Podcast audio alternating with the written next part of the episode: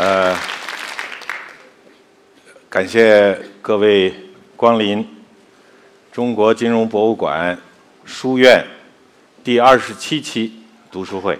那今天我们非常有幸的邀请到了两位活生生的书啊，第一位就是中央电视台著名主持人敬一丹，另一位是英诗曼中国区主席李一菲，是两部女书啊。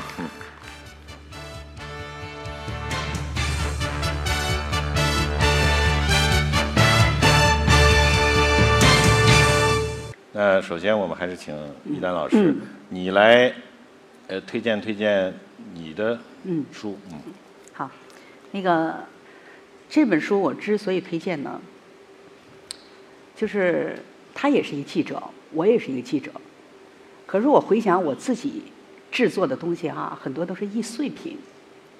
而王军是一个非常用功的研究型的记者，他前十年的积累写了《城记》，就写北京城啊这座城市的文明、城市的建设、规划，现在面对的种种让人头疼的问题。经过了十年以后，他又写了这个十，这个十，它既是又一个十年的意思，同时也是 光阴重拾，就这样的意思。那在这本书里，我就看就就看着特别沉重啊。我我不认识王军啊，我看完了这本书以后，我就特别想认识他。但是我又觉得，我就是认识他了，我可能也没有跟他对话的资格，因为他对这个城市的研究的深度，他对北京的爱的那种深度是我所不及的。那正是因为这样，我带着一种仰望的这种感觉，把这本书呢推荐给大家。嗯哼，好，再下一本。这个书我还要说一句，这本书是三联出的，三联出的书，它就意味着一种品味。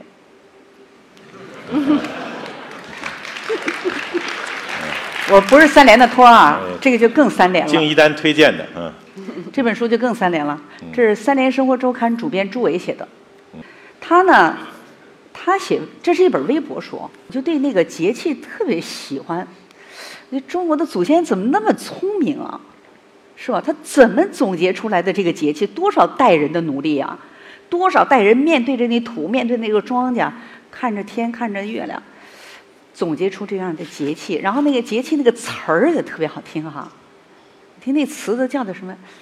芒种、霜降，就写跟诗一样的是吧？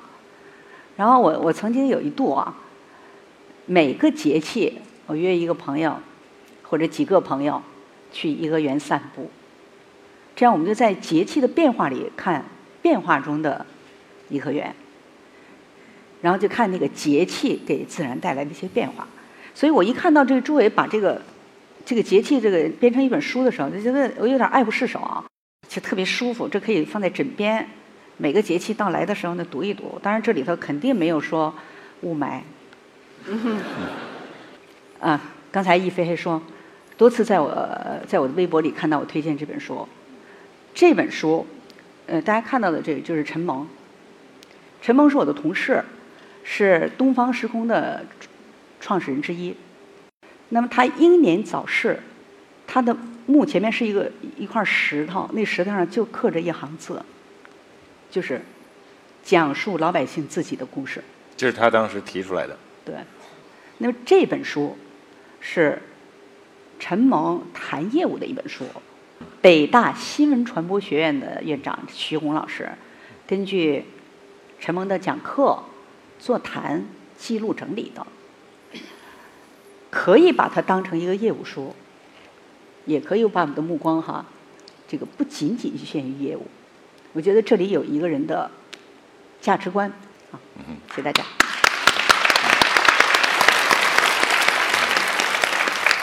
呃，那下面我们接着请李亦菲。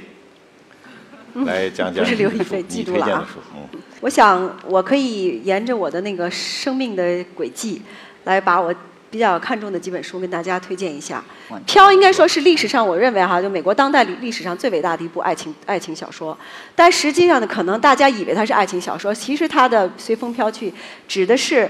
美国当时那个时代的时候，是他的那个旧的一种对传统的束缚的一种抛弃和离开枷锁，而去是让那个时代随风飘去，迎来美国新的美国的那种新的斗争精神的一种意思。那么这个它里面的这个郝思嘉，大家应该男女主角最有名的一句话就是 “Tomorrow is another day”，大家可能都知道，就明天又是一天。其实这句话在我那个时代，我那个年轻的时候，给了我很多的鼓励。就说，作为一个，我觉得这句话其实就是不管我经历了什么样的不开心。反正我睁开眼了，睡完一觉，我明天早上睁开眼睛又是阳光灿烂。嗯，第二本呢，实际上呢是那个奥布洛莫夫，他呢是冈察洛夫，也是俄罗斯非常有名的一个作家写的。如果你们去查英汉字典的话，奥布洛莫夫这个词代表了一个意思，它的意思就是你是一个多余的人，是什么意思呢？这本小说三百六十多页，但他从头到尾呢，这个作者。就所写的这个人物都没有从床上起来。就是我看了这本书以后，我就觉得我不能光做一个幻想者，我还要做一个行动派。这是第二部，第二部给了我启示的一本书。那么第三部呢，应该说是叔本华，就《悲情人生》。他呢，其实有两个特别著名的特点。第一，他是非常反叛、反女性的。那么，但是呢，他在里面描写的许多女性的这种对女性的描写呢，很跟尼采有点类似。他们那一代的哲学家好像都比较、比较、比较蔑视女性，但是呢，我觉得我们呢，我自己呢，从那里看的时候呢，也是一种呃，就是像镜子一样自我反省。就是说，他描写的女性的那些特征，我希望作为我一个女性来说，我希望第一，我是不是具有这些特点？例如嫉妒、自私、多变、物质。缺乏大的正义感，缺乏勇气，然后呢，没有一种坚持原则的一种本能，还有超缺乏理性思维的能力，等等等等。那么，通过确实，我通过我这么多年下来观察，我觉得可能也有很多地方是对的。那么，但这不意味着我们就抛弃我们自己，我们否定我们自己。但是，起码我们看到了另一个别人所描述我们的自己。因为大部分的时间，我觉得我们女性很容易去去 blame 男性，说他们。例如，很多人都问我：你作为一个女性在事业上成功，你是不是碰到了天花板？天花板？但我觉得天花板从来不是男性给我设的，所有的天花板都是来自于女性。就真正我的压力，全是全是来自于我的同性，而不是来自于异性。所以我觉得我们女性之间的这种，所以后来我就开始我是非常反对做任何的女性领导者论坛、女性领导者俱乐部，因为我觉得你这一句话本身，就说明你已经向男人。承认了你输了，你是女性领导者，你在男人的世界里没有一席之地。但是呢，后来随着我又慢慢慢慢的在成长吧，我觉得其实成立女性俱乐部挺好的。为什么？因为就像我说的，压力没有来自男性，压力来自女性。那么因为这个，我们反而在女性之间要去 network，要去沟通，要去。互相也像男人一样，他们抽着雪茄，喝着威士忌，在谈他们的大生意的时候，其实我们女人也可以去逛着街和读着书、喝着茶，呃，聊着保姆和孩子的时候，也把生生意做成了。所以呢，其实我们女性也有我们沟通的一种方式。所以我觉得这本书呢，也给了我很多自省和那个跟这个跟男性相处的一种能力，嗯，然后同时让我不惧怕男性，嗯。然后呢，下一本呢是这个雷石东的《赢得激情》。如果你要是想从事任何的媒体或者对媒体有关的话，一定要读这本书，因为雷石东这个人是一个非常传奇的人物。那这里面当然有非很多的他的这种媒体间的这种诟病的故事。啊，如果我们有时间的话，希望你们去阅读。同时，我也很愿意跟大家分享。嗯，而且他的创业是在他六十岁的时候，所以就是说创业从来不是。It's never too late to start，就是说，就是说，永远不要说太晚啊。那么第五本书呢，就是哎，对冲基金风云录这本书呢，就是其实它是一个像讲故事的方式，把对冲基金行业的人和事儿讲了。这本书全前年刚刚出了第二部，叫《对冲基金风云录二》，它是这个原来摩根斯坦利的首席经济学家 Barton Biggs 写的。那么这本书呢，也一下子引我入门，使我了解了整个对，然后我读了很多相关的专业的书籍。所以这个呢是这一本，然后最后呢就是证件，正见这本书呢，实际上它叫英文叫做差一点就佛教就成佛教徒，所以呢，就是说 almost Buddhist。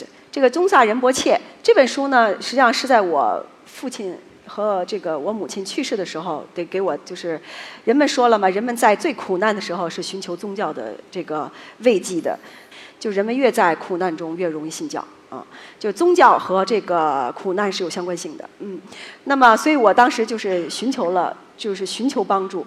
有人向我推荐了这本书，我读完之后呢，它改变了我对人生的很多的看法。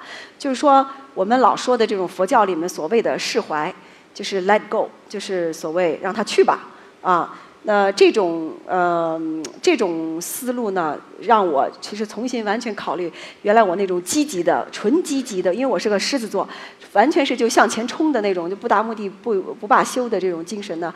开始想，是不是人生真的都是不达目的不罢休？然后我真正那个时候才开始反省，就觉得其实人的一生确实是最后呢，你的幸福指数。和你的结果没有什么正成正比的，就最有钱的人和最穷人，他们的幸福的那个指数是差不多的。那么其实呢，就是说我们这个最后的这个幸福指数，实际上是来自于你的过程。呃，这个呢，我觉得对我的那个呃修炼是蛮大的，就是对我的那个影响和我的做人的方式有了很大的改变。所以我应该说这几本书就是，我应该说是心路历程吧，我所以把它带来给大家介绍。嗯。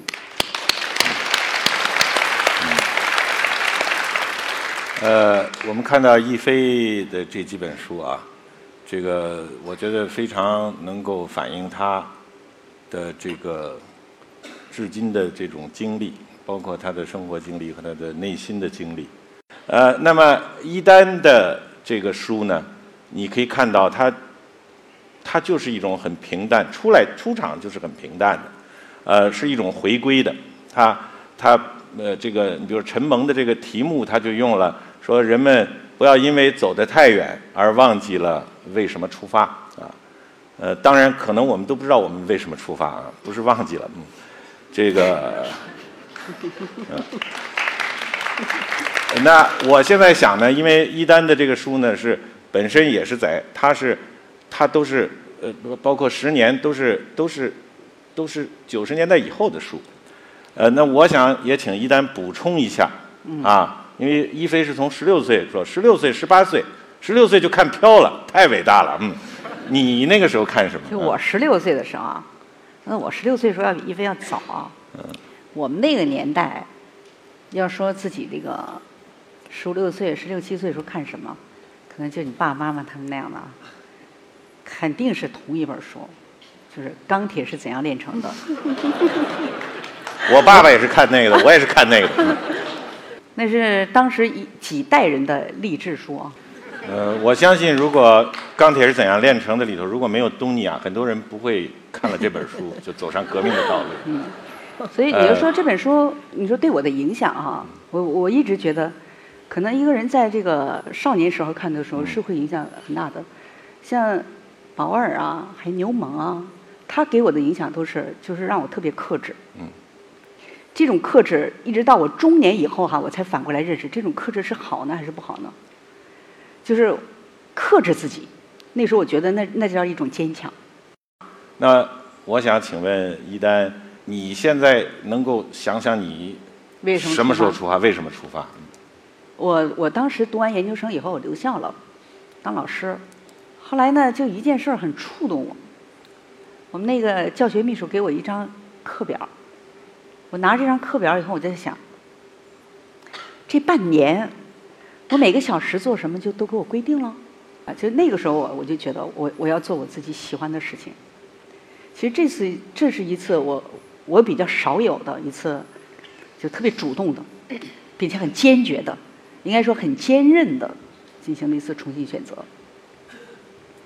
那么应该说，为什么出发到焦点访谈的时候就非常明确了。一开始到电视台可能还出于喜欢，但是到焦点访谈的时候已经非常明确我要干什么，要到这样的一个节目去做一个真正的记者，就是为了这个出发。呃，谢谢一代。